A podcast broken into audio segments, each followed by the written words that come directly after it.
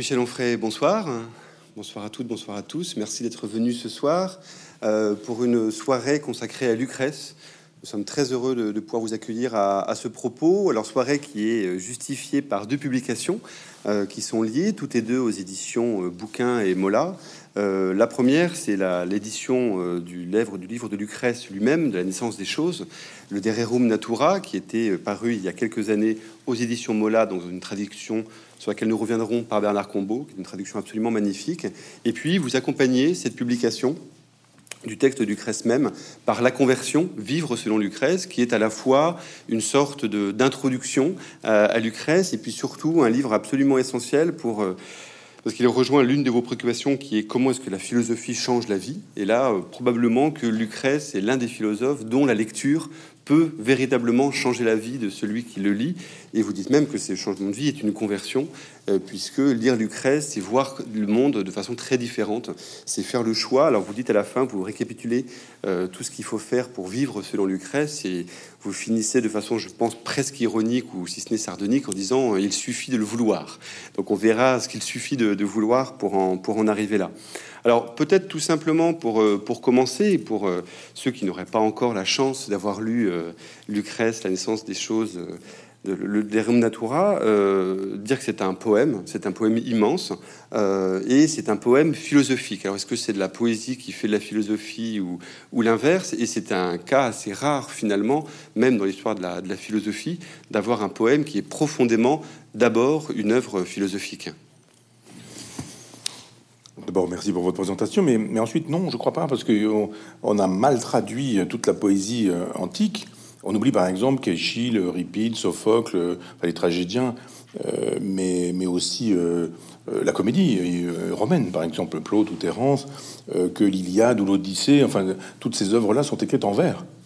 On a, totalement oublié ça parce que la plupart du temps, on a fait des traductions euh, en prose, et sauf les gens qui lisent euh, le, texte grec et qui, vont voir l'Iliade et l'Odyssée directement en grec et qui savent effectivement que c'est versifié.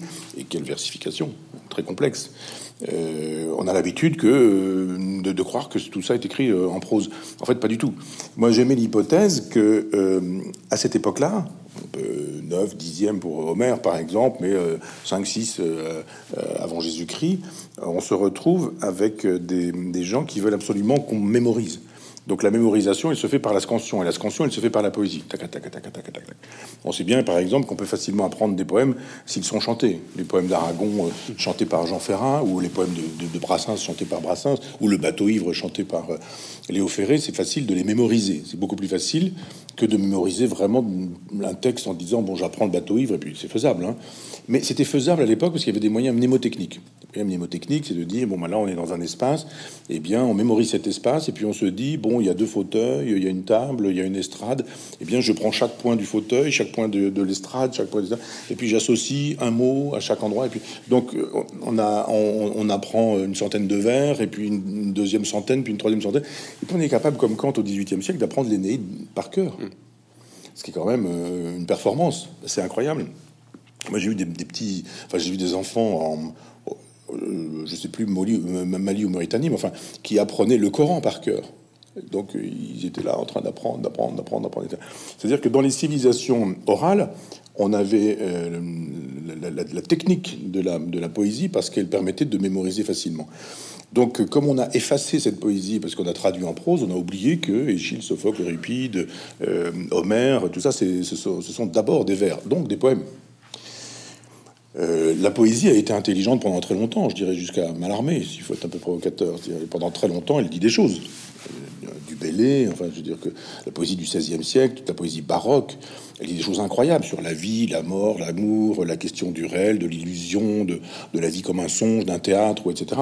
Puis après, la poésie devient, avec Malarmé, mais un peu avant, je avec le symbolisme, ça devient l'art pour l'art, ça devient la, technique, ça devient la performance. Et puis on a, par exemple, alors, Malarmé, bien sûr, mais on a aussi euh, Paul Valéry. Alors c'est sublime d'un point de vue technique, d'un point de vue du sens, c'est déjà plus compliqué. Donc la question de, la tragédie, la question de la comédie, la question de la philosophie et de la poésie, c'est très lié pendant des siècles. Il n'y a aucun problème. On peut, et je, voudrais avoir un mot, au moins un, pour mon vieux maître Lucien Gerfagnon. Mais Gerfagnon disait, mais est-ce que vous imaginez aujourd'hui la critique de la raison dialectique de Sartre écrite en alexandrin? C'est pas possible. Hein. donc, euh, et il avait tellement raison. Euh, il s'agissait à l'époque de permettre la mémorisation, d'une part, de permettre ensuite euh, la la possibilité de disposer d'un matériel intellectuel disponible, enfin d'en disposer pour sa vie quotidienne. Il s'agissait de se souvenir, non pas pour se souvenir, et de dire ah, je vais déclamer 150 vers de, Lucrèce juste pour faire le malin. C'est juste de se dire je sais qui est Lucrèce et dans ma vie je vais les mobiliser. Je vais pouvoir les mobiliser parce que je suis dans une situation où, il me faut régler des problèmes d'amitié, de, de, mort, de souffrance, de douleur, de, je sais pas quoi, les honneurs, les richesses, enfin toutes ces questions-là. Et donc effectivement c'est un immense poème auquel on n'a pas beaucoup et pas beaucoup une méthode, mais euh, rendu hommage parce que c'était la plupart du temps traduit en prose. Comme mon vieux maître euh, Gerfagnon nous fait court, il nous le dit bien sûr, mais, euh, on, traduit, enfin on travaille à partir d'un texte qui est plutôt la prose que, la poésie. Et puis il y a quelque chose qui a été un peu catastrophique, c'est que on a traduit un peu en alexandrin le, poème de, Lucrèce, avec de Pont-Gerville au 19e siècle. Et vous et moi, on en parlait tout à l'heure, euh, l'hypothèse d'une traduction de Molière. Euh, eh ben, on imagine que Molière aurait traduit en alexandrin et qu'on aurait eu quelque chose dans cet esprit-là. Donc l'alexandrin, c'est le grand vers français, euh, extrêmement élégant, c'est le vers du grand siècle, du XVIIe siècle, mais en même temps pas très précis. Et l'intérêt avec euh, l'aventure euh, Mola Combo, je dirais, c'est de dire euh, reprenons la, prose, la, poétique, ce que Bernard avait fait avec Denis pour, pour Ozone, mais reprenons ça pour, pour, pour lui. Si vous permettez quelques, quelques mots personnels, c'est-à-dire que Denis avait fait cette, cette extraordinaire édition d'Ozone, et Bernard Combo avait établi le texte parce qu'il y a des copies, euh, ça part dans tous les sens, et à un moment donné, il faut dire, bon, ça, ça a été copié, la, preuve ici, il y a une fausse lettre, si, c'est la bonne lettre qu'on remet, ça veut redire, dans un travail d'archéologue, c'est extraordinaire. Et puis, il fait une édition extraordinaire. Et moi qui étais fan hein, depuis, depuis Gerfagnon, je dirais depuis mes 17 ans de, Lucrèce, je dis à Bernard, mais c'est incroyable le, génie que tu as pour restituer une, poétique ancienne, respecter la métrique. C'est pas une métrique simple. Hein et puis en même temps euh, proposer du sens et euh, garder une espèce d'élégance, ou offrir du moins une élégance, et pas une élégance compassée. C'était un poète, Bernard, qui avait lu euh, toute la poésie contemporaine. Donc il n'ignorait rien de Paul Valéry, de, de Mallarmé, dont je parlais tout à l'heure, mais aussi de Jacotet, de Michaud. De. Et c'est-à-dire qu'il il avait fait une, une traduction extrêmement élégante, extrêmement lyrique, extrêmement précise, et ça c'était une, performance. Et je lui dis, mais moi qui adore Lucrèce, tu pourrais pas me traduire quelques passages que j'adore, quoi. Il y a quelques passages sur la mort, sur l'amour, sur choses. Il me dit, oui, oui, dis-moi, dis-moi lesquels, et je lui envoie euh, quelques vers, mais pas beaucoup, quoi. Enfin, trois ou quatre pages. Et il y a six livres dans, dans, le, poème de Lucrèce, et il me renvoie le livre entier, traduit. Je me dis, c'est incroyable, tu as fait ça comme donc un des six livres, quoi. J'ai dit, tu fait ça? Bah, Oui, bah, tu m'as demandé, je l'ai fait. Bon, mais je dis, mais tu pourrais tout faire. Il me dit, oui, bien sûr, je pourrais tout faire. Mais tu pourrais refaire, une, faire la première fois, que, la première fois en France, quoi, je veux dire, une traduction qui respecte la métrique latine, qui soit en même temps respectueuse du génie poétique euh, français. Il me dit, oui, bien sûr, et il a fait euh, l'intégrale. Et Denis a, fait un, magnifique volume qui a d'ailleurs obtenu un, un prix de l'Académie française. Et ah, euh, moi qui ai quand même beaucoup lu hein, depuis, depuis mes 17 ans ce, poème-là, je l'ai découvert là cette fois-ci. Et on se dit, mais bon sang, j'ai plusieurs fois 17 ans. Mais quand je suis tombé sur cette, sur cette édition, je me dis, mais c'est incroyable qu'on puisse découvrir un, texte qu'on connaissait, qu'on croyait connaître si bien. et, en fait, on avait laissé de côté tout l'aspect poétique de, Lucrèce. Donc tout l'aspect euh, presque professeur d'épicurisme, ça on connaissait. Mais là, ces images, ces métaphores, ces allégories, ces façons lyriques d'embarquer les gens, ces façons lyriques de faire euh, se cogner les mots comme se cognent les atomes, quoi. Ça, c'est une, performance intellectuelle. Alors, c'était une performance intellectuelle du Lucrèce, ça l'a été de Bernard pour, euh, pour restituer ça au mieux. Sachant que ce qui fait l'une des singularités, malgré tout, de, ce poème, c'est qu'il est un poème encyclopédique. Mmh. C'est-à-dire qu'effectivement, il est une sorte, alors on va l'évoquer, donc il a longtemps été ramené à l'idée que c'était la transmission romaine, finalement, de la pensée épicurienne, mais ça, on y viendra, c'est probablement... Euh, très partiellement vrai, mais c'est une sorte d'état d'un savoir, d'un type de savoir, c'est-à-dire celui des atomistes, au moment où Lucrèce écrit. et c'est là qui fait la, ça qui fait la, grande force de ce poème, c'est qu'à la fois on décrit un monde et surtout c'est un monde qui est marqué par une donnée en particulier qui est un monde dynamique. C'est-à-dire qu'en fait, c'est un atomiste, mais c'est un, c'était pas un atomiste mécaniste, c'est un atomiste dynamique. Et ça, je pense que c'est extrêmement important. Vous y insistez beaucoup dans, votre livre. Oui, parce que l'histoire de la philosophie est faite euh, d'opposition. Il y a une opposition entre les idéalistes et les matérialistes. Et comme les idéalistes ont gagné, le christianisme était un idéalisme. Euh, Nietzsche disait du christianisme qu'il était un platonisme pour les pauvres. Il n'avait pas complètement tort. Mais il y a effectivement un lignage qui nous dit l'idée est plus vraie que la réalité. Et ce que vous prenez pour la réalité, là, nous sommes en train de nous parler, etc., c'est une illusion, dit Platon. Euh, la, réalité, c'est l'idée, le monde idéal n'a pas besoin de cette réalité pour exister. Et puis en face, on a des gens qui disent, mais pas du tout. Et la réalité, elle est faite d'atomes, et on a le Démocrite, Épicure, Lucrèce, dans, le sens chronologique. Et euh, évidemment, comme les idéalistes ont gagné, ils ont écrit l'histoire de la philosophie, et ils ont ridiculisé les matérialistes. Alors on ridiculise, Platon dit qu'il faudrait mettre le feu à toutes les œuvres de Démocrite, qui est une espèce de, vedette philosophique à l'époque. Et Platon dit faites-moi un bûcher, je veux détruire tout ça. Quoi. Ce sont deux, amis à lui, pas vraiment des platoniciens, puisqu'il s'agit de pythagoriciens, mais qui disent euh, non, non, on n'y parviendra pas. Il y a trop de livres, c'est trop connu, et on n'y parviendra pas. Quoi. il y a une autre, façon de faire un autodafé, c'est de ne jamais citer Démocrite. C'est-à-dire dans l'œuvre complète de Platon, ce qui nous en reste, il y a des choses perdues, mais il y a, quand même deux volumes de Pléiade, c'est-à-dire 3000 pages. En 3000 pages, le nom de Démocrite n'apparaît jamais. Euh, donc il y a effectivement un effacement de la pensée matérialiste, et quand on n'efface pas la, pensée matérialiste, on la ridiculise. Euh, il y a un moment donné où, euh, et là c'est plus tardif, on est chez Cicéron, ils font de la politique. Les, alors, les philosophes font de la politique et les politiciens font de la philosophie aussi. Et par exemple, être épicurien ou être stoïcien, c'est un enjeu politique, de politique politicienne. C'est comme si aujourd'hui, on va parler de, des candidats présidentiels, mais on avait des Sartriens, on avait des Camusiens, on avait des Aroniens, euh, donc euh, il y, a des combats. Alors évidemment, euh, les Aroniens, je sais pas, les Sartriens, quand ils parlent de Camus, ils ridiculisent la pensée de Camus, etc. Et donc là, Cicéron, qui lui est plutôt stoïcien, mais parce que ça l'arrange. Hein. Euh, dans la vie, il l'est pas vraiment. Mais il est plutôt stoïcien, donc il, critique les épicuriens. Et il dit, les épicuriens, euh, ce qui les intéresse, c'est le plaisir. Le plaisir, c'est la jouissance. La jouissance, c'est la grossièreté. C'est des cochons, c'est des porcs, en fait. Et on parle des pourceaux d'épicure. Et, alors que Jules César, par exemple, était épicurien.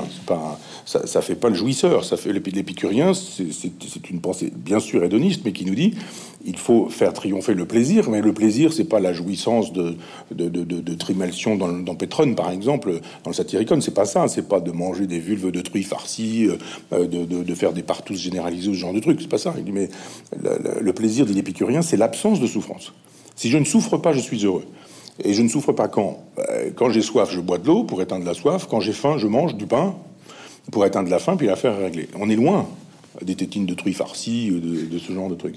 Et donc il y a une espèce de caricature de l'épicurisme, alors que l'épicurisme c'est une pensée extrêmement subtile, très subtile. C'est pas du tout le, mécanisme vulgaire du genre euh, un atome plus un, atome égale la vie, puis pas du tout. Euh, les textes sont pas toujours très simples, mais on voit bien chez, chez Lucrèce qu'il y a quelque chose comme ce que j'appelle moi un matérialisme vitaliste quand, il nous parle de fermentation, évidemment, on ne connaît pas l'atome, enfin, on connaît pas l'atome, on, le suppose intellectuellement, euh, mais on l'a pas vu. On n'a pas inventé encore, évidemment, le microscope, mais on ne sait pas comment les atomes fonctionnent. On suppose que leurs agencements euh, produisent évidemment les effets, puisqu'on prend un atome, deux atomes, dix atomes, et on fabrique le monde d'une certaine manière.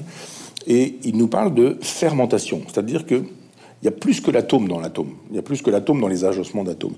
Il y a une espèce de vie qui veut la vie. Et, ça, c'est quand même beaucoup plus subtil que ce qu'on dit habituellement. C'est-à-dire, c'est pas un mécanisme vulgaire. L'épicurisme n'est pas un n'est pas un matérialisme vulgaire. C'est une proposition totalement immanente. Et j'écris cet essai en disant, on démarre avec l'atome et on finit avec la fin des civilisations. En, disant, je, prends un fil rouge qui est euh, soit un atome qui lui-même rencontre un deuxième atome, qui lui-même, dans la logique du clinamen, qui etc., etc. Et, on constitue la totalité du monde. Et c'est assez sublime de le penser comme ça. Alors évidemment, ce sont des, ce sont des idées euh, qui préexistent. Lucrèce, pas, euh, on, ne sait rien de la biographie de Lucrèce, mais ces idées-là sont déjà chez Démocrite, chez, les Grecs.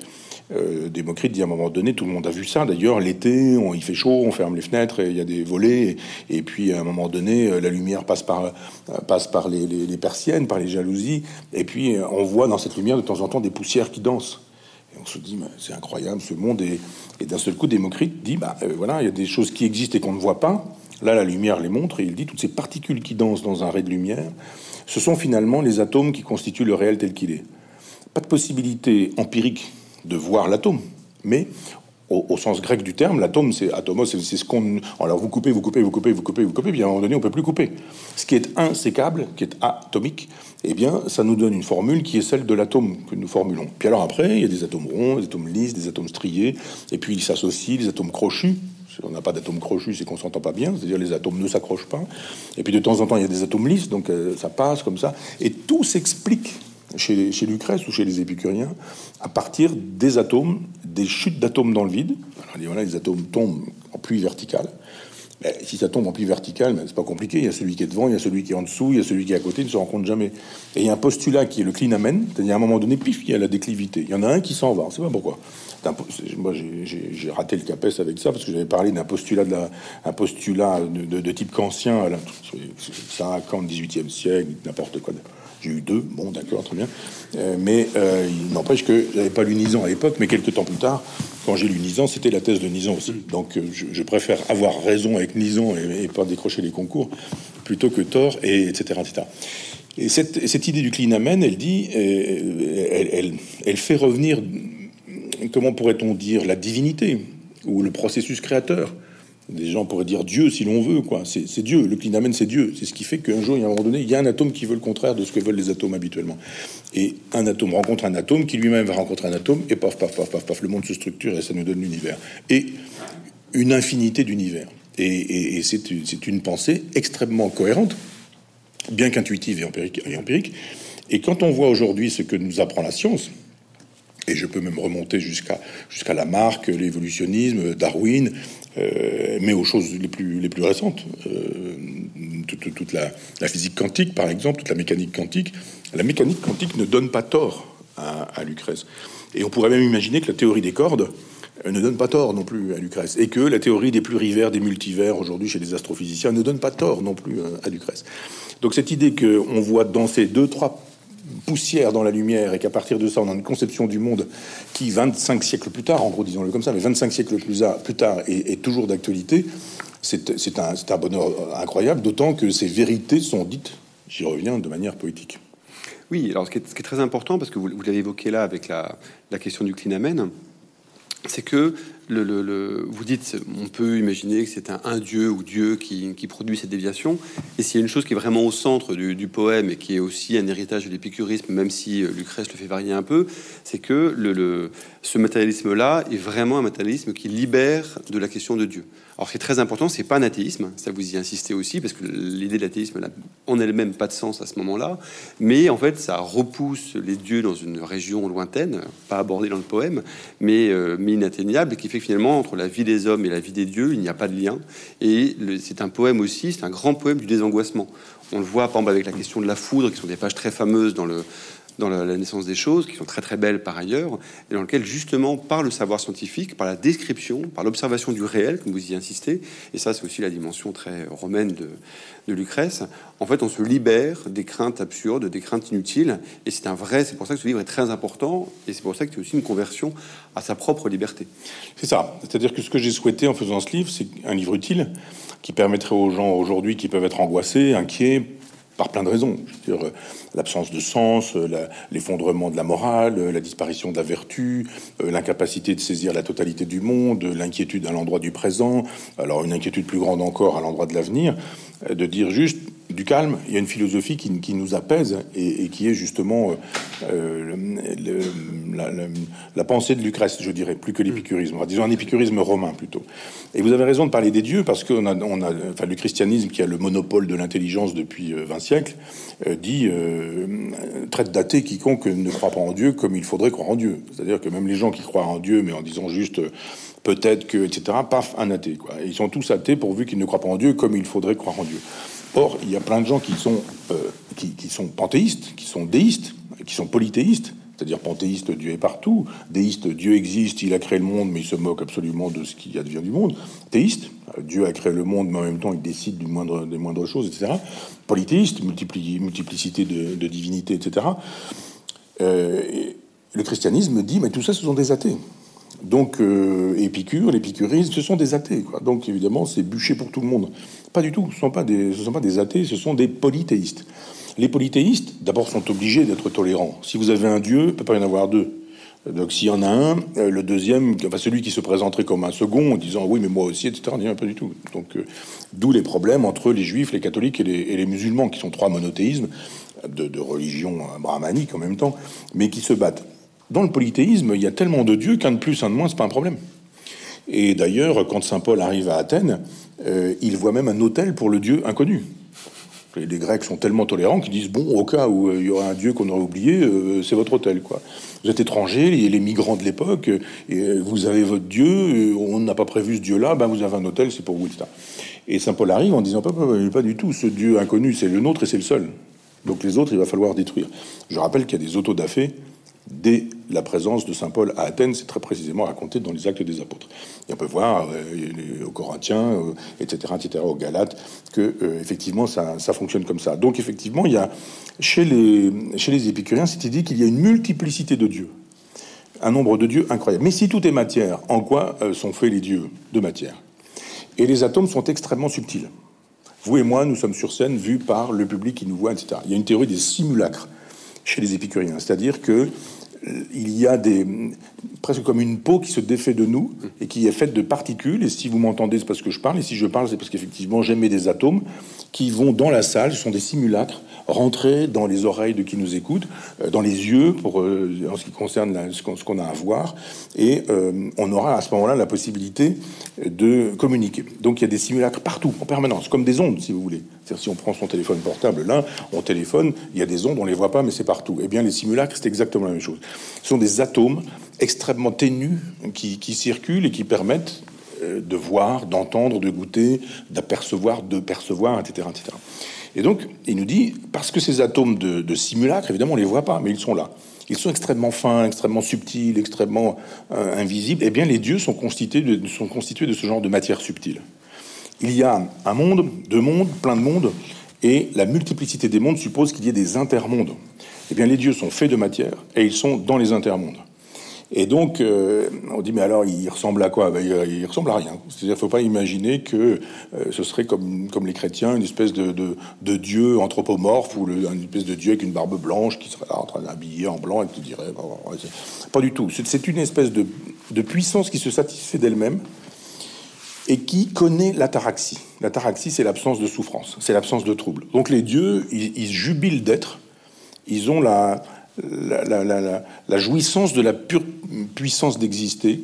Et les épicuriens nous disent tâchez de leur ressembler. C'est ça. Tâchez de ressembler à ces dieux, c'est-à-dire de connaître cette absence de trouble. Et cette absence de trouble, l'absence de souffrance, c'est la jouissance. Donc c'est pas du tout la jouissance des pourceaux.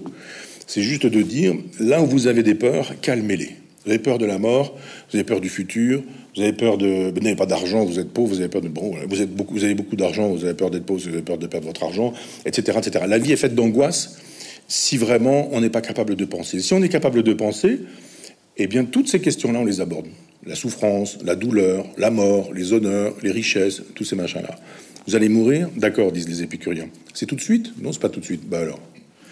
Théorie épicurienne, euh, si la mort est là, je n'y suis plus. Si je suis là, la mort n'y est pas. Donc arrêtez de vous pourrir la vie avec ce qui n'est pas encore présent. Alors on peut dire ah c'est très sophistique tout ça. C'est pas vrai. Ça marche vraiment très bien cette façon de dire. Si vous savez habiter votre présent, vraiment habiter votre présent, alors vous n'allez pas le pourrir par la nostalgie au sens étymologique, nostalgie, c'est comme une névralgie, hein, c'est la douleur du passé, ni par une futurition, ni dire ah là là, c'était quand même tellement bien dans le temps, quand j'étais jeune, quand j'étais beau, quand j'étais mince, quand j'étais etc., etc., et que j'avais la vie devant moi et c'était tellement bien. là, vous allez vous pourrir l'instant. Si vous dites oh là là, vu mon âge, je vais bientôt mourir, puis maintenant je suis quand même plus comme ça, je suis fatigué, je vais, bientôt mourir, il me reste pas longtemps à vivre, etc. Oui, d'accord. Les épicuriens disent euh, si vous vous pourrissez l'instant par la nostalgie de ce qui fut ou par une futurition qui vous angoisse, alors vous allez être malheureux. Si vous ne voulez pas être malheureux, vivez l'instant présent. La mort, c'est la même chose. Oui, bien sûr, vous allez mourir. C'est tout de suite Non. Ben alors, si c'est pas tout de suite, attendez, ça viendra un jour. Et quand ça viendra, vous verrez, en gros, c'est un mauvais quart d'heure à passer. Alors bon, c'est l'époque. Hein. C'est-à-dire qu'à l'époque, quand on a une, quand, on est près de mourir, on meurt. Quoi. Aujourd'hui, on est capable de, de, vous, de, de, vous maintenir longtemps. Et il y a des gens qui sont hélas dans des, dans des situations terribles de, souffrance. Ils sont morts de leur vivant. Donc euh, il faudrait repenser la question d'épicurisme à nouveau frais. Mais sur toutes ces questions, vous voulez quoi? Vous voulez euh, une légion d'honneur? Vous courez après ça? Et alors, c'est quoi? Vous aurez un truc, un petit bout de papier, un petit bout de tissu sur le truc, et vous allez vous battre pour ça? Ça sert à quoi? Vous voulez euh, la puissance? Vous voulez être président de la République, et vous allez avoir quoi? Vous allez avoir plein d'ennuis, vous allez être sur le trône, il va falloir décider tous les jours de trucs, vous ne nous appartiendrez plus, vous n'aurez que des fourbes, des menteurs, des hypocrites autour de vous, vous allez perdre tous vos amis, vous, n'allez plus être libre vous-même, etc. Et l'épicurisme défait toutes ces fictions-là. Et l'amour, même chose. En disant, bah, quoi, oui, l'amour rend aveugle, arrêtez, quoi. Oui, vous avez cru que vous aimeriez indéfiniment, euh, éternellement cette personne. Bah non, ça se passe jamais comme ça. Si vous n'avez pas compris que l'amour, ça se transforme en amitié, et que vous pensez que l'amour ça durera toujours, bien sûr, vous serez malheureux. Mais si vous savez que ça ne fonctionne pas comme ça, alors vous ne serez pas malheureux. Donc à chaque fois, c'est une façon de dire, à chaque fois que vous avez un problème, il y a une solution. À chaque fois que vous avez une souffrance, il y a une jouissance possible. À chaque fois que vous avez un motif à être malheureux, il y a motif à être heureux. Et avec des recettes extrêmement simples. Soyez là où vous êtes, vivez l'instant présent, ne présentifiez pas quelque chose qui n'existe plus ou qui n'existe pas. Euh, si la douleur est là, elle est tellement terrible et vous embarque, l'affaire est réglée. Si elle vous embarque pas, c'est que c'est pas si grave que ça, donc apprenez à souffrir un peu. Et on se dit, mais ce sont des recettes extraordinaires, recettes romaines, parce que les Romains sont les rois de la recette, alors que les Grecs, ils font toute une théorie de l'amour, toute une théorie du mal, toute une théorie de la souffrance, et vous dites bah voilà, je vieillis, j'ai peur de la mort. Et là, on me dit, euh, qu'est-ce que la mort euh, dira Socrate à Alcibiade? Eh bien, la mort, c'est ceci, etc. Et toi, qu'en penses-tu, Agathon? Eh bien, moi, je pense que, etc. Ça, c'est les, Grecs. Et d'où l'expression se faire un papa outé chez les Grecs, comme aurait dit mon vieux maître Jaffagnon. Chez les Romains, c'est t'as peur de la mort, de quelle mort as-tu peur? Elle est là, la mort, tu n'as pas raison, etc. Paf, paf, paf, c'est très vite fait. Et en trois arguments, on se dit, ah oui, effectivement, ils ont raison. Et, et Lucrèce est un grand penseur romain pour ça. Et moi, je me bats pour cette idée à laquelle souscrivait mon vieux maître aussi, mais je veux dire, pour cette idée que les Romains sont pas des Grecs ratés. Du genre, ah, les Grecs, ils étaient quand même, ils avaient le génie pour eux, regardez leur sculpture, bah, Phidias, Praxitèle, tout ça, ils savaient quand même faire de la sculpture. Alors à côté, les Romains, vous avez vu la tronche de leur sculpture, ils n'y arrivent pas, quoi. C'est faux, c'est complètement faux. C'est-à-dire que les, les Grecs avaient un souci du temps, de, ils voulaient éterniser un temps qui n'existait pas on a tous été jeunes et beaux, et on a tous été euh, beaux pendant quelques temps, ça dure pas longtemps. Les, beaux corps de garçons, les beaux corps de filles, ça dure euh, un an, deux ans, et pour certains même jamais.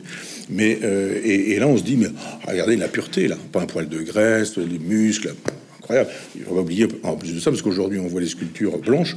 D'ailleurs, tous les crétins des colonialistes nous disent, vous avez vu, les statues blanches, etc., elles n'ont jamais été blanches, elles étaient peintes.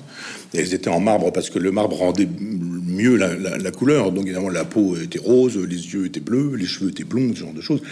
Mais donc, les sculptures étaient véristes. Mais simplement, c'était le temps suspendu chez les Grecs. Les Romains, c'est pas, j'arrive pas à suspendre le temps, pas du tout.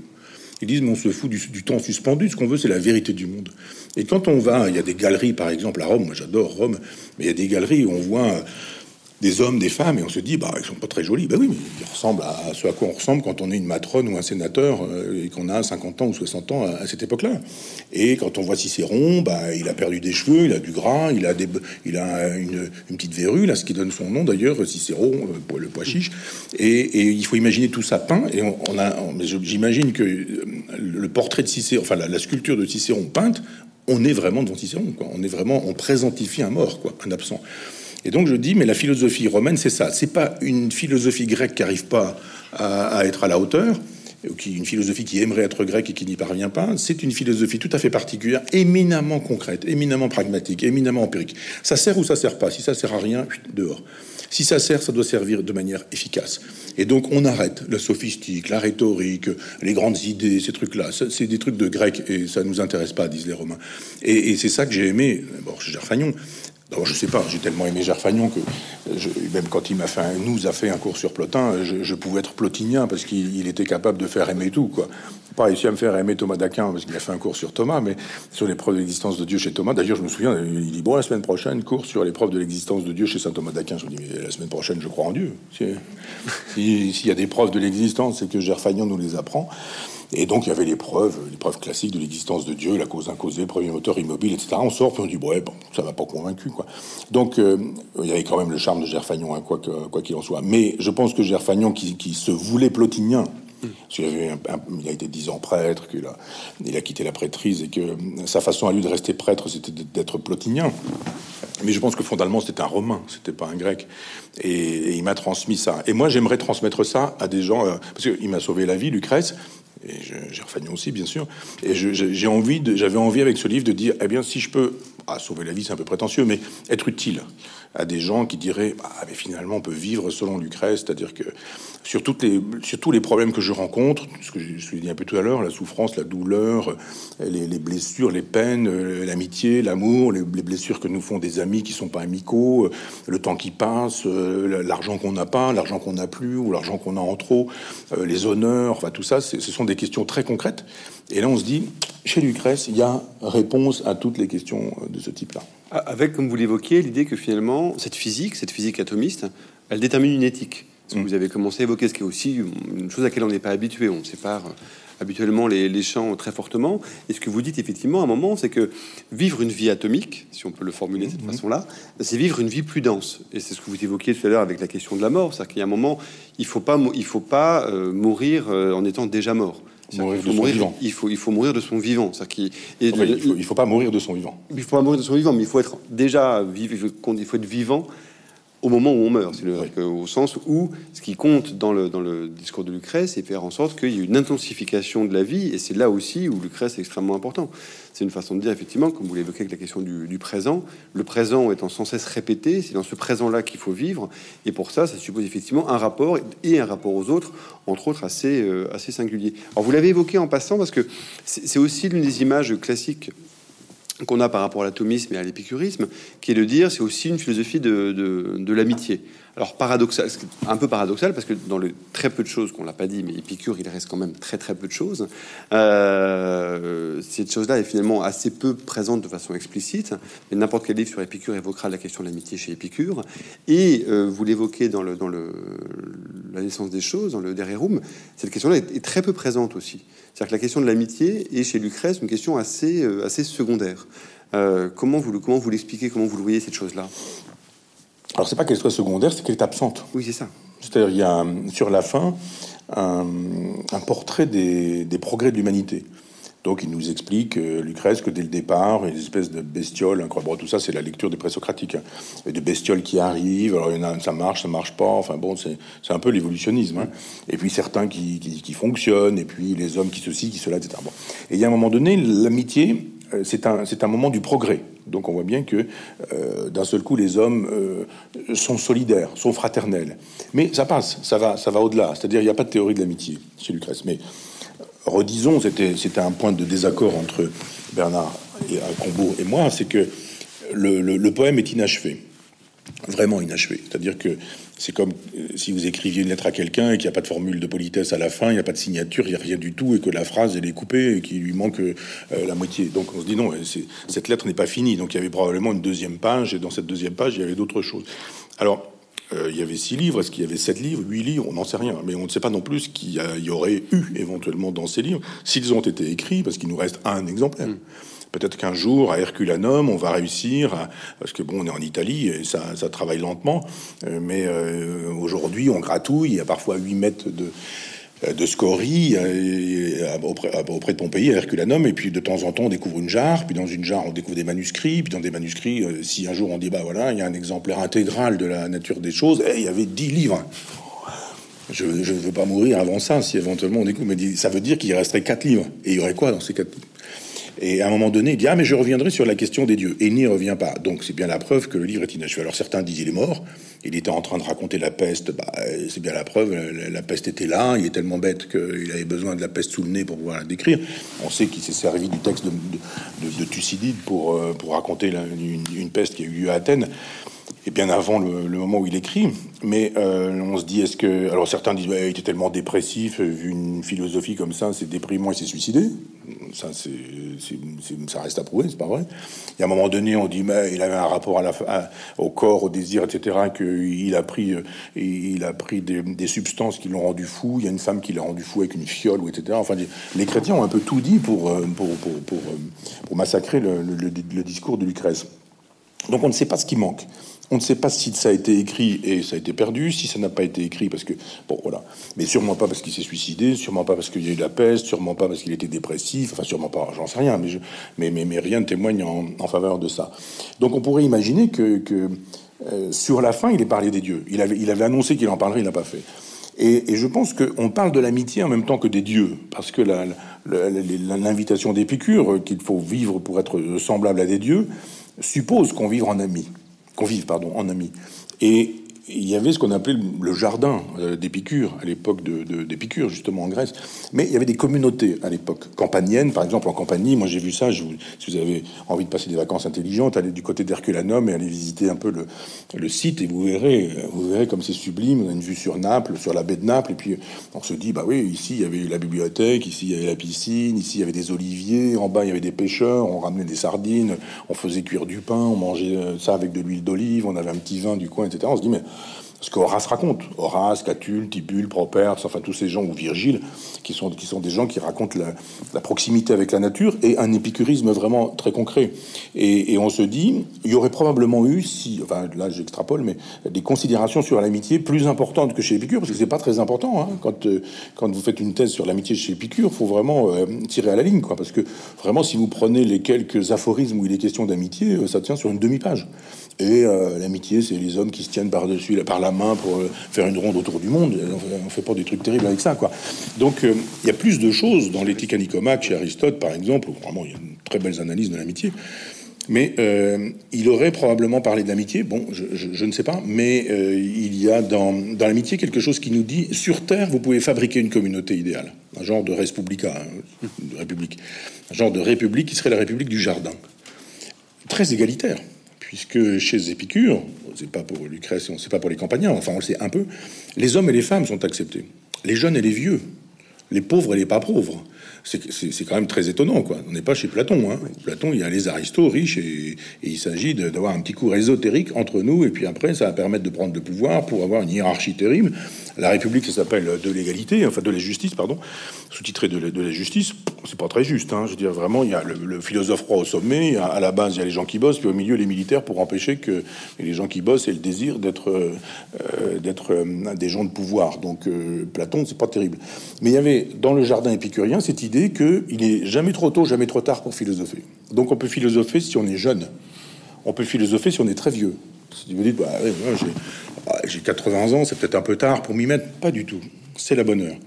Euh, les enfants, dès qu'ils pensent, dès qu'ils, parlent, dès qu'on peut échanger avec eux, ils peuvent aussi philosopher. Demain, on ne va pas leur faire un cours de cosmogonie. On ne va pas leur dire Oh, mais il faut que tu comprennes Heidegger, euh, tu as trois ans, il est temps de, t'y mettre. Pas du tout. Mais juste de dire Pense le monde, pense ta place dans le monde, euh, ce que tu viens de me dire veut dire ceci ou cela, etc. Donc, avoir un rapport au monde qui soit celui de l'invitation à la pure présence. Cette façon de dire, mais vous vivez dans l'instant comme si c'était indéfini ou infini, comme si vous allez avoir un nombre infini de, d'instants, de, de, moments présents. C'est compté. Pour chacun, c'est compté. On le sait, comme dans, les, comme dans le ventre des femmes, il y a un nombre, un nombre d'ovules, quoi qu'on fasse, et, puis ben voilà, elles arrivent les unes après les autres, puis à un moment donné, il n'y en a plus. Parce que c'est ainsi que, que le monde, eh bien, nous sommes, nous sommes remontés comme, comme une pendule, et a un moment donné, ça va s'arrêter. Alors pour certains, ça s'arrête tôt, pour certains, ça s'arrête tard, pour certains, ça s'arrête avec beaucoup de douleur, beaucoup de souffrance, pour d'autres, pas du tout, etc. etc. Mais l'épicurisme nous dit, mais ne perdez pas la seconde, ne perdez pas l'instant, ne perdez pas la minute, ne perdez pas le jour. Si vous perdez ça, c'est définitivement perdu, ça ne reviendra pas. L'histoire ne repasse pas les plats. Et cette idée de dire, bon, j'ai peut-être raté dix ans de ma vie, mais j'en ai encore dix ans devant moi, oui, d'accord, mais euh, le mieux, c'est encore de ne pas rater ces dix années-là. Alors, euh, on fait facilement dix années avec un nombre incroyable de temps présent auquel on renonce en croyant que ça va s'arranger. On se lève le matin, on mène sa vie, il y a le réveil, on y va, la douche, le café, etc. Les enfants, le mari, on supporte plus personne, on va bosser, le train, le, je sais pas quoi, on arrive, les collègues insupportables, le boulot qui nous ennuie, midi on mange son truc, le soir on recommence, puis le mardi, puis le mercredi, puis le dimanche tout le monde est crevé, on a des chaussons, on a des baskets, on a des, des, on, est en peignoir, on se rase pas, on se lave pas, on n'est pas propre, on sent mauvais, on regarde la télé, on zappe, etc. Puis le lundi on recommence, puis on dit mais c'est ça ta vie? C'est ce que tu veux comme vie, là Tu crois qu'il y a un moment donné où ça va changer au point que ça va être le bonheur à un moment donné Ou ce serait pas bien de le faire tout de suite, le bonheur? Faire de telle sorte que tu ne vives pas cette vie ratée, quoi, cette vie nulle. Et les épicuriens disent, bah oui, c'est ça. Tâchez de mettre de l'excellence dans chaque instant. Ne supportez pas la médiocrité. Chaque moment perdu est définitivement perdu. Donc c'est pas une grande révolution. C'est juste de dire, vis cet instant comme si tu voulais le voir sans cesse se dupliquer ou réapparaître. Euh, est-ce que quand vous démarrez votre semaine en disant je, pars au boulot avec je vis avec des gens que j'aime pas, qui m'aiment pas, je, ça va pas ma relation, je sais pas avec mes les gens avec qui je travaille, mes enfants ou je sais pas quoi. Et vous avez envie que ça continue et que ça se duplique sans cesse? Non, bien sûr. Bah alors, faites le nécessaire pour que ça n'ait plus lieu et que les choses se passent autrement. Donc c'est une c'est une invitation au pouvoir de la volonté.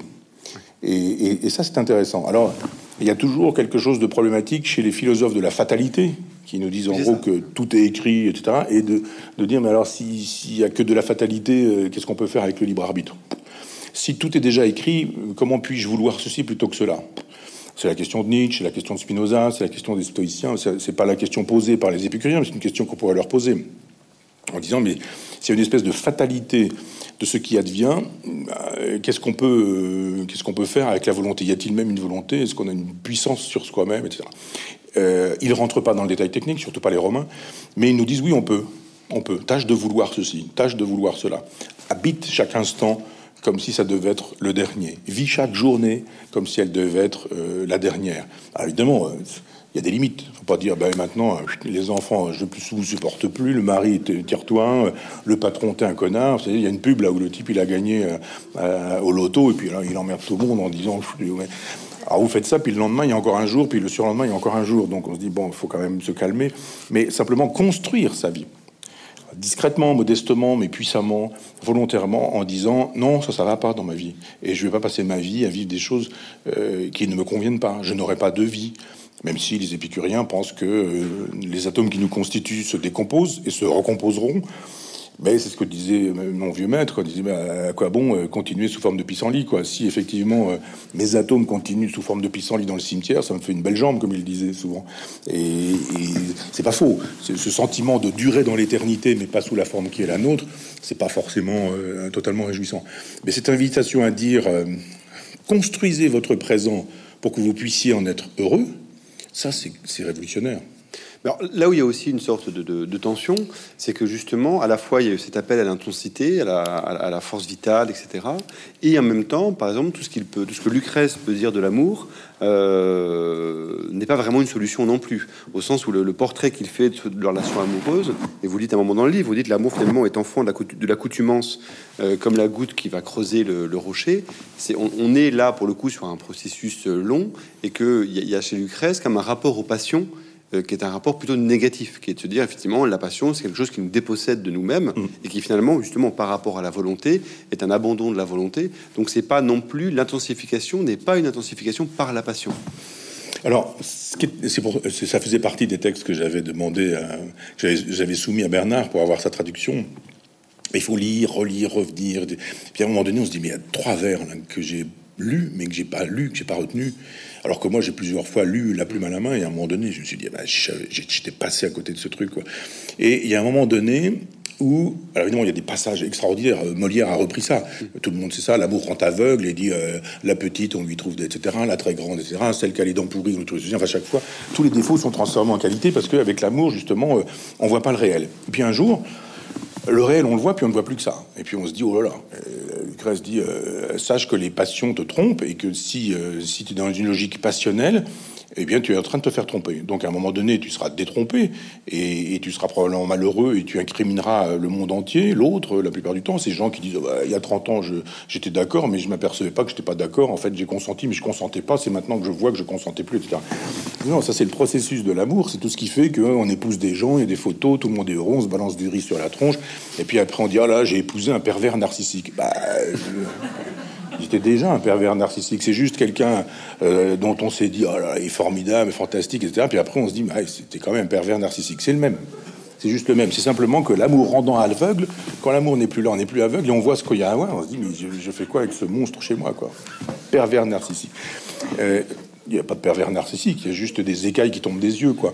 Et donc, il y a un moment donné où Lucrèce dit, euh, bon, vous avez du désir, il y a du bordel, les bordels, c'est fait pour ça, quoi. Vous allez au bordel, il y a des femmes dont c'est le métier, sont vénales, comme aurait dit Gerfagnon, tirez un coup et revenez philosopher tranquille, quoi. Et donc, euh, eh bien, il y a ça chez Lucrèce. Alors on dit, Lucrèce, quand même, euh, quand même, il fait l'éloge du bordel. Oui, bah oui, alors, quoi. Euh, il dit, quand vous avez une libido extrêmement puissante, n'allez pas croire qu'il faut tout de suite épouser la première qui passe, lui faire des enfants, en ayant l'impression que c'est le destin de votre libido, quoi. Non, c'est une espèce de, c'est une liqueur qui menace débordement. Faites déborder tout ça, et puis, euh, mais il y a des endroits où ça se fait, et puis arrêtez de croire que c'est de l'amour. Après ça, il dit la passion, c'est pas de l'amour non plus. Et ça, c'est intéressant. Euh, quand on a connu l'amour passionnel, on est très heureux d'avoir connu ça, mais on est très heureux d'avoir cessé de le connaître. C'est à un moment donné où c'est deux prises électriques en contact, et ça pétarade partout, ça dure un certain temps, mais ça fait des ravages. Ça détruit tout, ça casse tout, on est dans un état de folie. L'amour-passion, c'est un état de folie. Et euh, Lucrèce met en garde contre l'état de passion. C'est sûr que quand on est dans cet état-là, il n'y a plus rien qui compte les honneurs, la famille, l'argent, le... on craque tout, on achète des bracelets de roses incroyables, on va pas bosser, on passe 10 euh, heures au lit, et, puis quand on mange un petit peu, puis on repasse 10 heures au lit, et puis ça peut pas durer toute la vie, ça. Donc il y a un moment donné où effectivement la, passion doit laisser la place à quelque chose d'autre. Parfois, euh, ça laisse la place au néant. Et il y a des gens qui, se, qui, vivent des passions incroyables. Et La femme d'à côté, très grand film de Truffaut, ça se termine dans la mort parce que c'est la seule façon de faire durer la passion. C'est Tristan Iseud. Euh, si le roi Marc ne pardonne pas, il dit à Tristan, euh, bah vas-y, je te laisse Iseut, il a aucun problème. Ils s'épousent tous les deux. Tristan prend du ventre, il boit de la bière en regardant le foot, et puis il y a Iseut qui s'ennuie et qui est en train de faire la vaisselle, et en même temps, il regarde les messages sur son portable que lui laisse son amant. Et l'amant, c'est Charles Bovary qui s'ennuie avec Emma, qui elle aussi, etc. Et on se dit, bon, on fait la même chose avec avec Roméo et Juliette. Les Capulet et les Montaigu disent il n'y a pas de problème, allez, on va se calmer, épousez-vous, etc. Bah, euh, Roméo, il va tromper Juliette, elle va faire pareil, puis bah, bon, voilà. Et donc, si c'est l'amour éternel, c'est parce que la mort l'a arrêté en route. Et il y a quelque chose, les, trois, vers, trois ou quatre, qui sont essentiels chez Lucrèce et qui m'avaient échappé à un moment donné. Euh, c'est ce que j'appelle l'amour ataraxique. Et il dit bon, il y a les, prostituées, c'est le bordel, c'est fait, fait, pour ça, bon, voilà. Et il y a la passion, attention, vous allez tout perdre, votre temps, votre énergie, votre réputation, et puis ça, compte un nom à Rome. Hein. Quand, on a, quand on a un nom à Rome, on, on prostitue pas son nom, c'est pas comme aujourd'hui. Et euh, il dit, mais l'épouse, celle qui rend possible. Alors l'épouse, c'est parfois, c'est celle qu'on a épousée, pas forcément parce qu'elle est belle, pas forcément parce qu'on l'aime, mais parce qu'il y a de l'argent, il y a des noms, il y, a aussi tout ça. Je suis pas dupe de ça.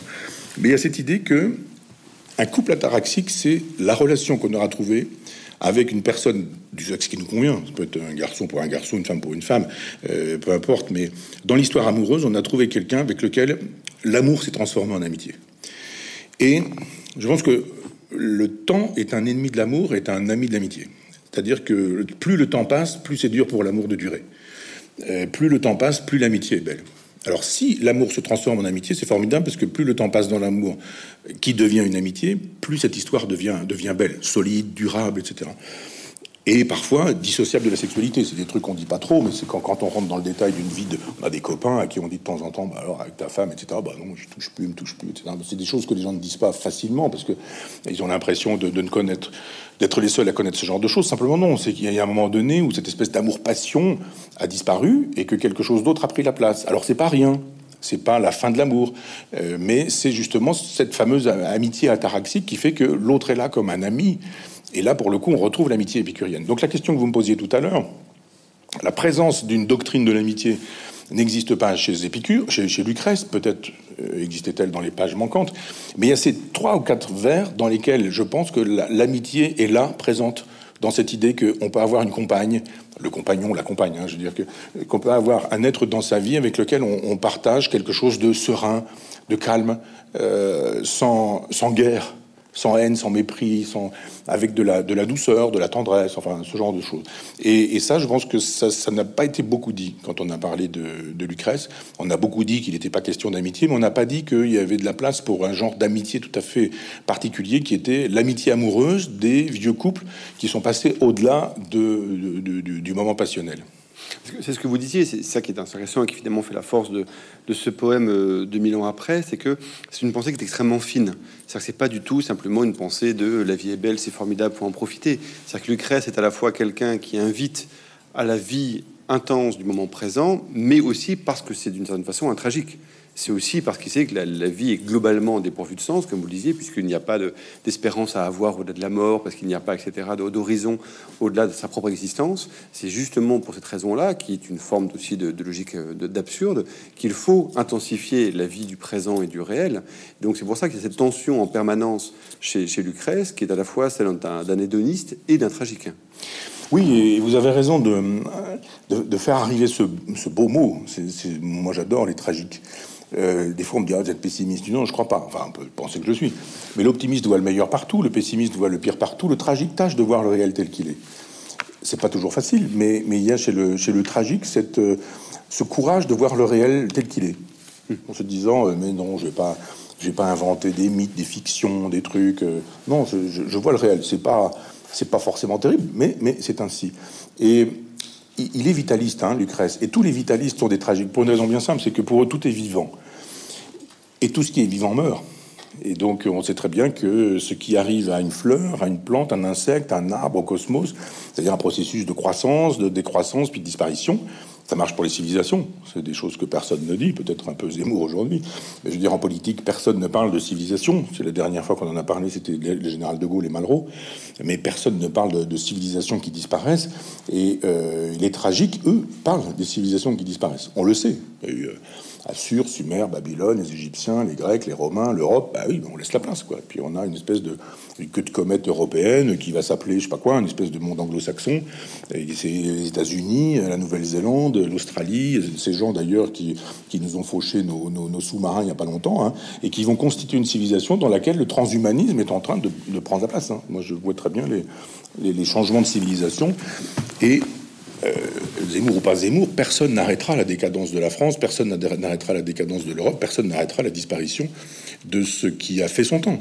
Personne ne peut imaginer que l'Égypte des pyramides ait pu durer, que euh, la Grèce du Parthénon ait pu durer, que la, Rome du Forum ou du Colisée ait pu durer. Tout le monde dit bah oui, c'est mort. Et tout le monde est d'accord sur le fait que Lascaux ne dure pas, euh, que Stonehenge ne dure pas, que Karnak ne dure pas.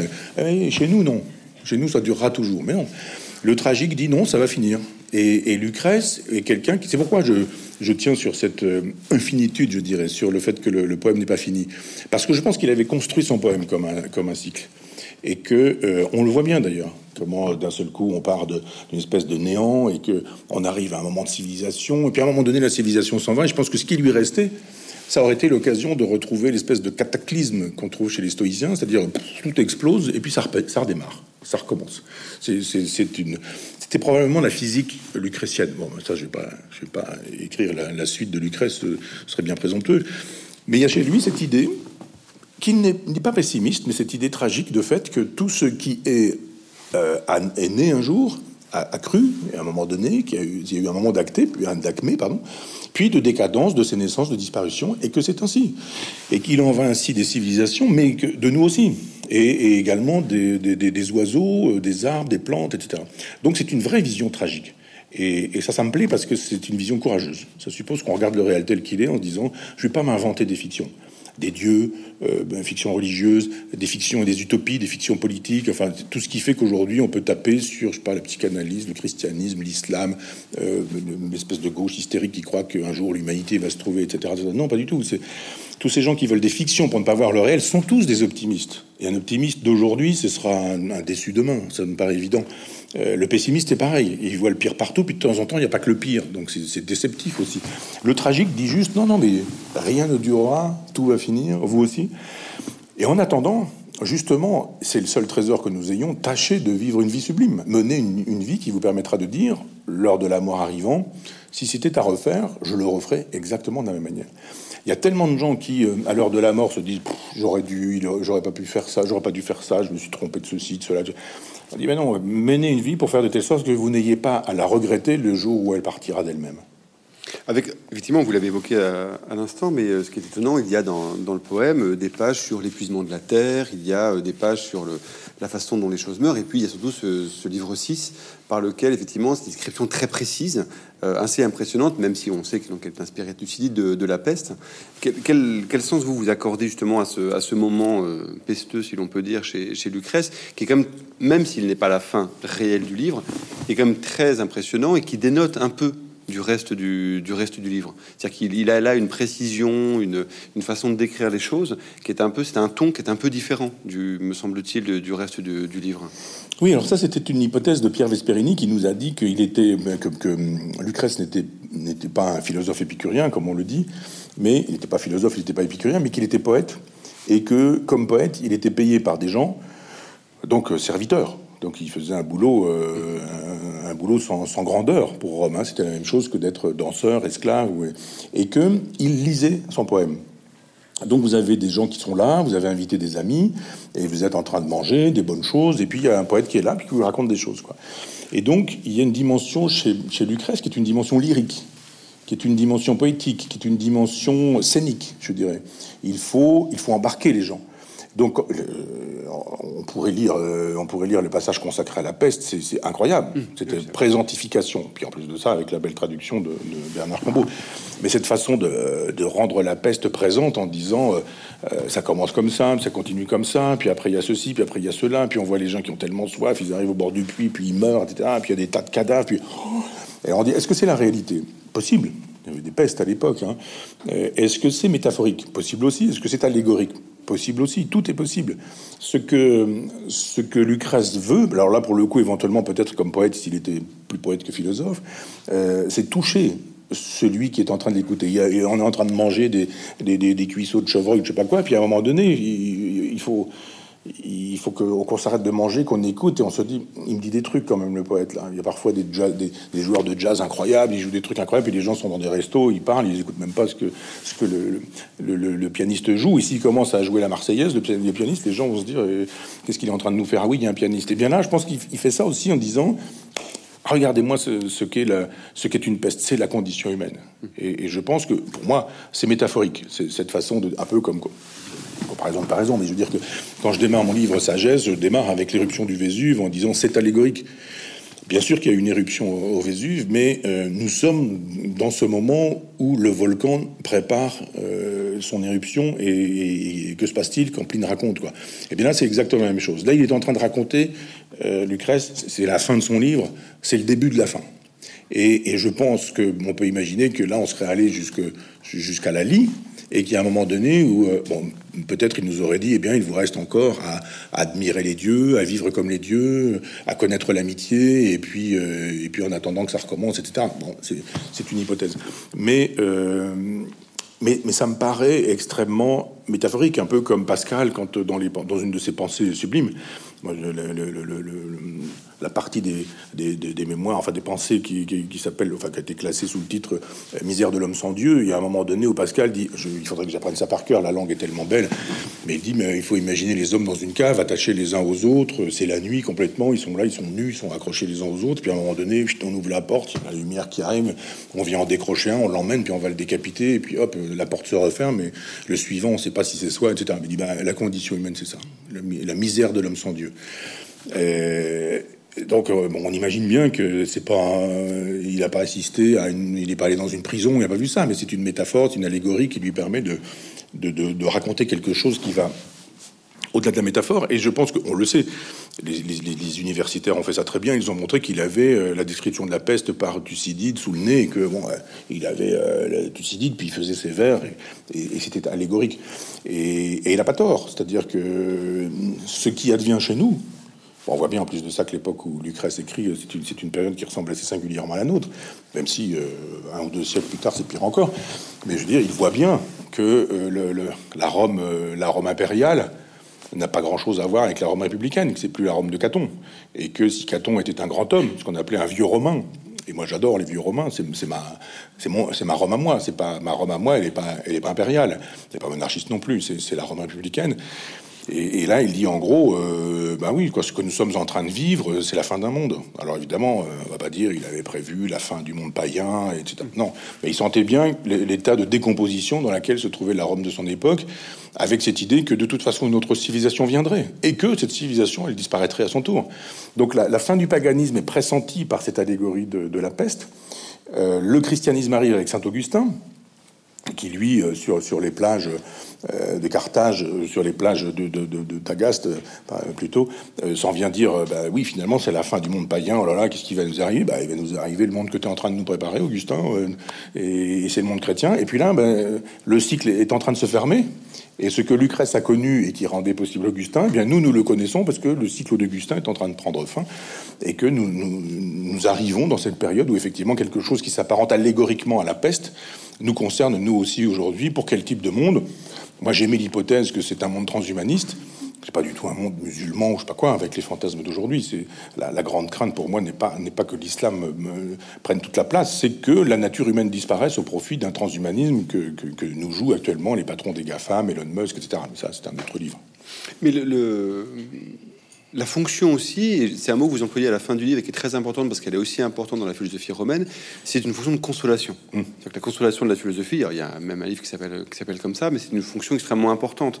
C'est un mot qu'on a un peu qu'on a un peu oublié euh, et que peut-être conversion, hein. conversion, consolation. La consolation. Consolation. L'idée de la consolation, que la philosophie est un élément de consolation et que, mmh. comme vous dites aussi, se consoler, c'est pas se bercer d'illusions en disant ça va aller mon chéri, c'est de se dire non, c'est comme ça, il faut, il faut accepter la douleur telle qu'elle est mmh. et justement euh, pouvoir le réel. Et je pense que l'une des fonctions aussi de, du livre 6, de la présentation de ce monde un peu apocalyptique, parce qu'il y a presque effectivement un côté fin, fin du monde, c'est aussi de se dire, de toute façon, effectivement, le, réel est terrible, mais justement, par la philosophie qui est déployée dans la naissance des choses, on peut être consolé de cette terreur-là. Oui, oui, vous avez raison de parler de c'est Boès qui écrit La consolation de la philosophie. Lui, il écrit ça dans, il est en prison. Hein. Donc, évidemment, il dit euh, la philo, ça sert, euh, surtout quand on est en prison. Euh, moi, j'ai beaucoup aimé, que j'aime beaucoup d'ailleurs toujours autant, mais Pierre Hadot, hmm. qui, qui a un peu hâtivement expliqué que toute la philosophie antique était une philosophie existentielle et d'une certaine manière de la consolation. Pierre avait en commun avec mon vieux maître, Lucien Gerfagnon, d'avoir été un curé et d'avoir défroqué, et puis de s'être retrouvé, retrouvé dans la vie, dans la vie profane et avec ce désir de rester quand même dans, un certain souci du sacré et de, de l'Antiquité. Et qu'est-ce que la philosophie antique? C'est un livre que j'ai lu de bonheur avec la culture qui était la mienne. J'ai augmenté ma culture, j'ai relu plusieurs fois ce livre, donc j'ai lu plusieurs fois pardon ce livre, et donc je me suis retrouvé avec des points de désaccord avec euh, avec Pierre Hadot. Je pense qu'il avait pas raison sur tout. Quand il nous dit toute la philosophie antique est une philosophie existentielle, euh, en quoi la métaphysique d'Aristote est une philosophie existentielle? En quoi la, en quoi la rhétorique, les météores d'Aristote, en quoi en quoi les, les, les constitutions d'Aristote? On peut pas vivre selon Aristote. Euh, alors oui, on peut vivre selon Épicure, on peut vivre selon, enfin, selon l'épicurisme, selon le stoïcisme, selon le pyrrhonisme, pas très sûr. Le scepticisme, pas très sûr. Je suis même plutôt sûr que non. Mais euh, le platonisme, comment vit-on selon le platonisme? Bah, Ce que j'ai un peu dit tout à l'heure avec la République, c'est-à-dire une élite formée de manière ésotérique avec les mathématiques, euh, qui prend le pouvoir, qui dirige absolument euh, la, cité dans laquelle le roi est philosophe ou le philosophe est roi, avec une, une solide armée qui empêche les producteurs de faire autre chose que la production, etc. C'est pas très existentiel non plus. C'est très politique, mais assez peu existentiel. Donc il y a Pierre Hadot disait toute la philo antique est existentielle. Je ne crois pas. Je crois qu'il y a dans la philosophie antique une partie qui est existentielle. Il y avait chez, euh, Aristote un désir encyclopédique. Aristote, il veut embrasser la totalité des savoirs de son temps. Et ça, c'est heureusement d'ailleurs, parce qu'on sait un tas de choses euh, grâce à lui, mais mais, euh, mais machin disait que, Bidule pensait que, lui à son tour disait que, et tel autre pensait que, et tout ça c'est formidable parce que grâce à lui on sait qui pensait quoi sur tous ces sujets-là. Mais Aristote c'est celui qui donne tort à, à Hadot, et d'une certaine manière Platon aussi. Mais donc euh, le restant de cette philosophie qui est souvent romaine, et les curés, les, prêtres étaient très romains, l'Église catholique, et, catholique et romaine universelle et apostolique, mais donc euh, les Romains eux proposaient une conversion, qui était une consolation. cette façon de dire, un peu comme les francs-maçons qui entrent en, maçonnerie, il y a la vie d'avant et la vie d'après. Il y a une cérémonie initiatique, etc. Il y a du secret, etc.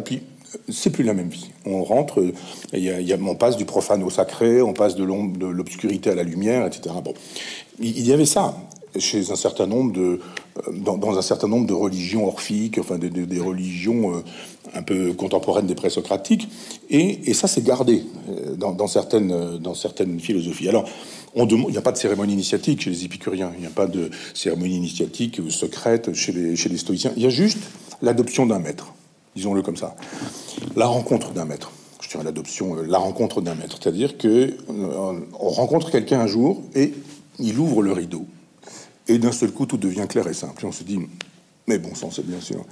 Et donc, euh, moi, j'ai eu cette chance avec Gerfagnon. Et quand on lit Diogène Laërce et Vie, Opinion et Sentence des philosophes illustres, on voit bien que tout le monde se rencontre, se connaît, etc. Il y a un moment donné où moi, quand je me suis trouvé à, Athènes, je me dis, c'est là, physiquement, que euh, Socrate et Platon se rencontrent. Et donc, il y, a des moments comme ça où, après, dans ce qu'on appelle, enfin, ce appelle enfin la Turquie d'aujourd'hui, où on a, on a plein de philosophes, Héraclite d'Éphèse, où on a Diogène de Sinope, etc. Tout ça, c'était des Turcs d'aujourd'hui, je dirais. Eh bien, ce sont des gens qui se rencontrent il y a un portefeuille, euh, Protagoras, etc. Le type, il, a des fagots, et puis il y a quelqu'un qui passe et qui lui dit Mais comment tu fais pour tenir ton fagot? Tiens, ça m'intéresse, tu as trouvé une technique. Et hop, ils se mettent à philosopher, et paf D'un seul coup, Protagoras devient Protagoras. Il devient, avec Gorgias, avec des, philosophes qu'on appelle les sophistes. Et, cette, cette, philosophie antique, elle n'est pas faite pour faire des cours de philo.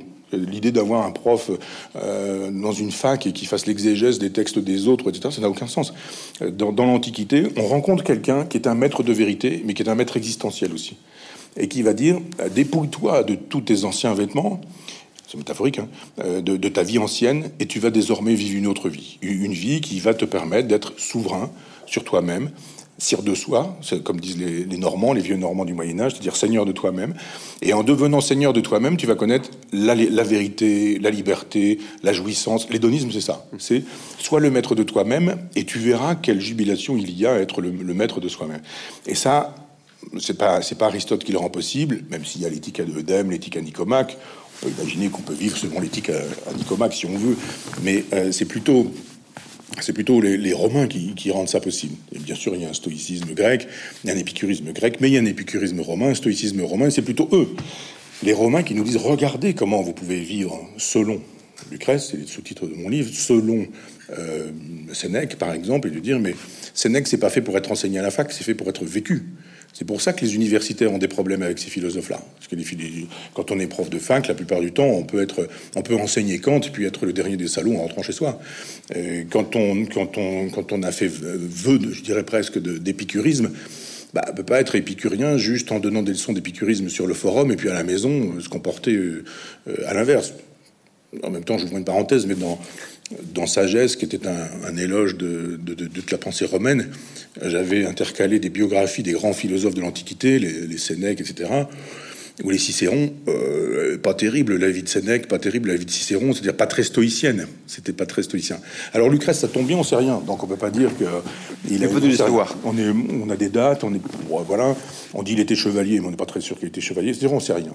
Et, et ça, j'ouvre une parenthèse aussi pour dire que Bernard, quand il traduisait il me disait, euh, euh, quand, tu, tu fréquentes le texte dans son intimité comme ça, il y a un moment donné où tu te dis, ce type, il n'avait pas qu'une connaissance livresque. Et donc, quand il parle des bateaux, des voyages en bateau, quand il parle de la culture des, je sais pas quoi, des, fruitiers, des choses comme ça, il dit, mais il avait vécu ça personnellement. Il me dit, je vais écrire une biographie de Lucrèce. Je dis, mais tu, une fiction, bien une biographie.